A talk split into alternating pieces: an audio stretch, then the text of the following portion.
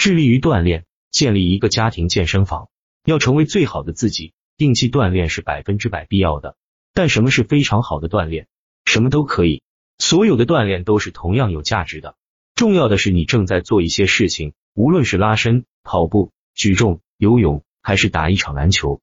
锻炼不需要很复杂，也不需要通过一些科学驱动的方法来证明。你只需要让你的身体动起来。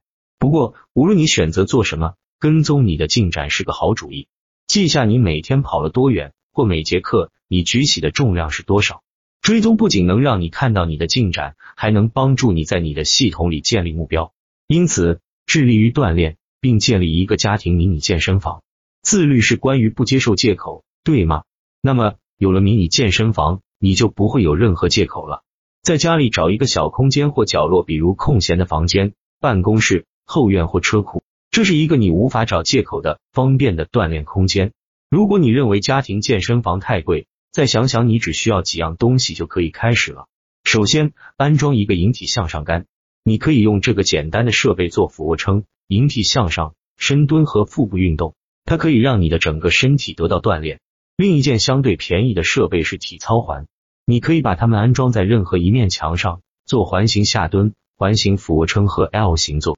初学者家庭健身房的最后一件设备是一个带有杠铃和砝码的深蹲架。有了橡胶缓冲板而不是铁板，你就可以做动态举重。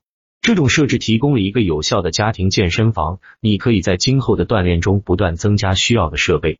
如果你每天都坚持锻炼，你会看到结果。但偶尔也会有受伤，这并不是跳过锻炼课程的借口。伤害是会发生的，所以要围绕他们来做合适的锻炼。把你的注意力转移到你可以安全进行的运动上。如果你的膝盖受伤了，那就把注意力集中在你的上半身一段时间。如果你拉伤了肩膀，就锻炼你的核心和腿部，直到肩膀完全康复。如果你的伤势让你待在家里，你只是需要休息，这很好。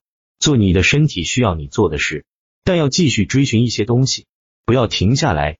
如果你不能锻炼身体，那么就利用这段时间培养另一种技能。记住，如果你不这样做，你的对手会这样做。